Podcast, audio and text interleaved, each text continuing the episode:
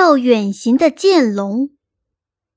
剑龙波波和他的家人生活在亚洲的平原上，他们每天吃吃青草和苔藓，追追天上的云朵，生活自在又快乐。可是最近，剑龙波波却心情沮丧，因为他已经好久没有收到好朋友梁龙小八的消息了。他来到小八的家里，看见了梁龙小八的姐姐。小八的姐姐，你知道梁龙小八去哪里了吗？波波问。小八的姐姐晃了晃长长的脖子，说：“小八背起了行囊，去非洲看大沙漠了。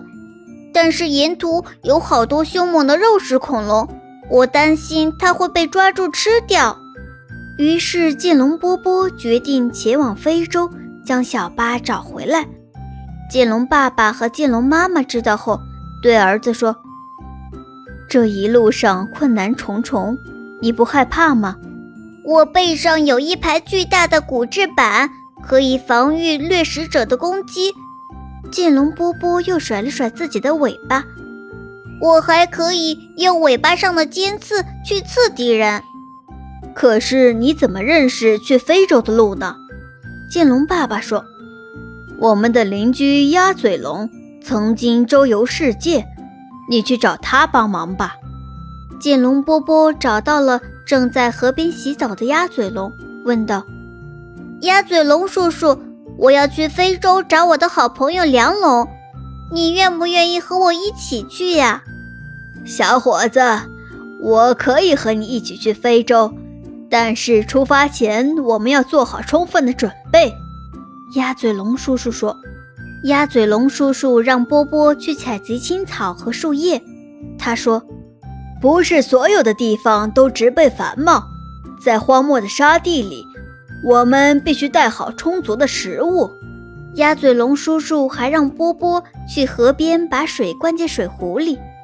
他说：“不是所有的地方都有河流、小溪，在干涸的沙漠里，水是生命之源。”最后，鸭嘴龙叔叔让波波把尾巴在石头上磨锋利。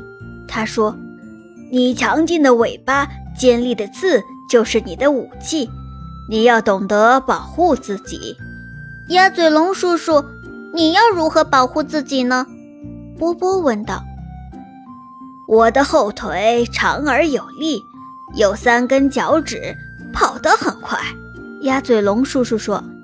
当他们把青草和树叶塞满背包，把水壶装得满满的，鸭嘴龙叔叔就带着剑龙波波去向他的爸爸妈妈辞行。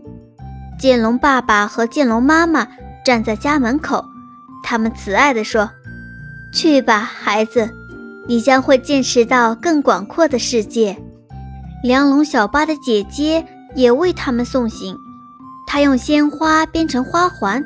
送给剑龙波波和鸭嘴龙叔叔。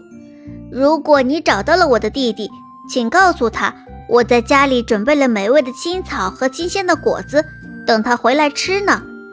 小八的姐姐说：“生活在周围的其他恐龙知道了剑龙波波和鸭嘴龙叔叔要远行，都纷纷过来为他们送行。”剑龙波波朝他们挥了挥手，转身和鸭嘴龙叔叔。